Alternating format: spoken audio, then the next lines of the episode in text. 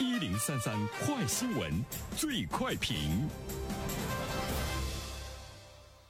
焦点事件快速点评，这一时段我们来关注。昨天，国家医疗保障局发布关于建立健全职工基本医疗保险门诊共计保障机制的指导意见征求意见稿，就医保个人账户改革内容向全社会征求意见。单位缴费不再划入，账户规模缩小但不取消，门诊报销百分之五十以上，家庭共用医保账户等多项举措已经是箭在弦上。那么对此，我们有请本台评论员袁生听听他的看法。你好，安然。关于呢这个个人医保账户的改革，它是关系到我们每一个人的利益啊。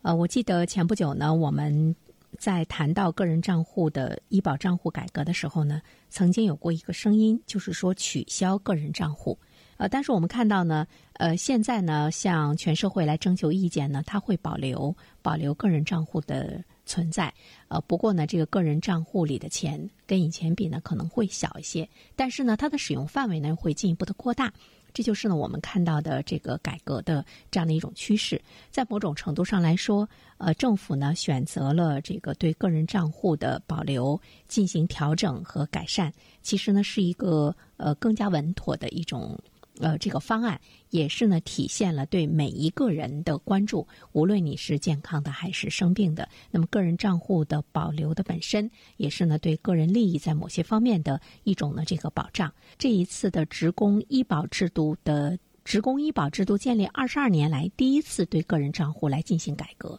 所以呢，这场改革呢是比较重大的，会激活八千亿元沉睡在个人账户中的医保资金，无论是个人还是企业都不会增加呢缴费的这个负担，应该把它看作呢是一个结构的啊一种呢比较重大的这个改革。呃，说了这些，我们应该再来仔细的来了解一下这一次的这个征求意见中，呃，它都会有。有哪些具体的新的变化？第一方面呢，我们要关注到的是这次改革，它建立了一个门诊共计保障机制，呃，报销的比例呢会从百分之五十起步，呃，把你到门诊去看的一些小病、常见病纳入到了医保统筹基金的支付的范围啊。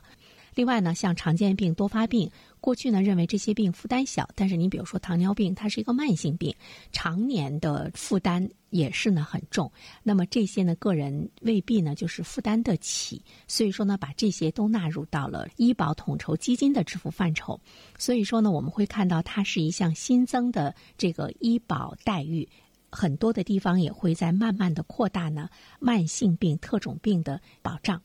啊，其实我们看到一九年的时候，职工医保的住院政策范围内，医疗费用的报销已经是高达百分之八十以上了。但是呢，这个门诊的保障呢还是比较弱，所以这次改革我们会看到，门诊的这个保障的比例呢是从百分之五十起步。那么这里面我们就会看到，我们的医保制度开始呢从保大病，逐渐的呢也开始顾及到呢保小病。保门诊等等这方面，我们看到了它的一个这个均衡和保障范围的扩大，这就是说会将负担比较重的门诊的疾病也纳入到了支付的范畴。第二方面呢，我们会关注到就是在我们个人手中的个人账户的计入办法呢，会有了这个改变。医保卡，那么我们自己的缴费率呢，是我们。本人工资收入的百分之二，那么用人单位缴纳的保费中呢，有百分之三十纳入到了个人账户，呃，百分之七十呢是计入到了社会的统筹，这是目前的一种状况。呃，其实用人单位缴纳的保费中的百分之三十的呃这个费用的比例。跟我们缴纳的百分之二的比例呢是这个一样的哈，因为这个单位嘛，它平均缴纳的费率呢是职工工资总额的百分之七点五八，呃，所以它的百分之三十也就约等于我们职工工资总额的这个百分之二啊，是这样的呢一个这个比例。但是在未来来说，这次改革之后呢，单位缴纳的这个百分之三十不再划入到我们的个人账户，那就是说我们个人账户的规模缩小了，你个人账户中的钱呢少了，那么单位的这个钱不是不交了，它划入到了整个的一个呃社会统筹的范围，它进入到了医保统筹基金的池子，它用于提高门诊保障的水平。呃，这跟我们刚才第一点谈到的，就是门诊保障的这个范围呀，还有很多这个扩大是有着非常大的关系。但是呢，呃，它呢是需要一个统筹的这个资金上来之后，我们才会看到它保障的这个力度呢会进一步的这个增加。第三方面的话呢，我们再要关注到我们个人账户，呃，尽管我们里面的钱少了，但是呢，它让你的这个钱会更大限度的流动起来。比如说，以前我们个人账户中的钱，只有你自己生病了，你才可以去看。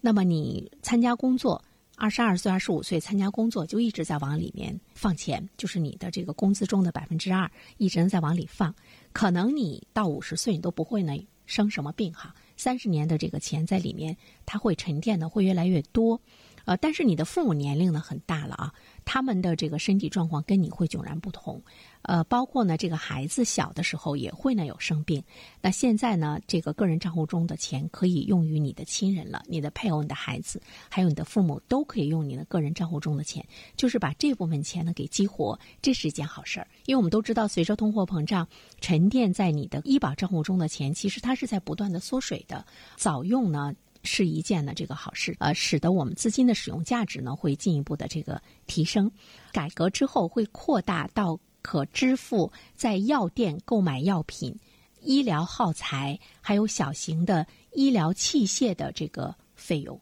买一个什么什么样的这个医疗器械回家呀，烤一烤哪儿疼啊，哪儿难受啊等等。那么这些呢，都可以呢用你个人账户中的钱去呢进行这个支付。最后我们想说，这场改革，呃，医保的待遇不会减，没有呢增加个人的这个缴费，同时呢提高了门诊的保障的水平。同时呢，我们也会看到，当呃单位交的钱尽管不纳入到我们的个人账户，但是它。做大了整个的这个医保统筹的基金，我们也期待着呢，这些钱能够用到更多的有病在身的这些人的这个身上，总体呢，让社会的健康水平、医疗水平能够有更大的一种提升。好了，安然，各位听友，大家好，感谢始终如一收听原声评论。不知道你是否听过原声读书？最近呢，上线了一本书《终身成长》，非常期待着你可以听到它。终身成长这本书很有名气啊，它坐镇亚马逊心理类畅销榜已经有十年的时间。这本书呢是向我们讲述思维模式会对我们的行为方式产生深远的影响，可以决定我们成为什么样的人。它颠覆了传统成功学的观念。您可以搜索原声解读终身成长，就可以听到喽。谢谢你。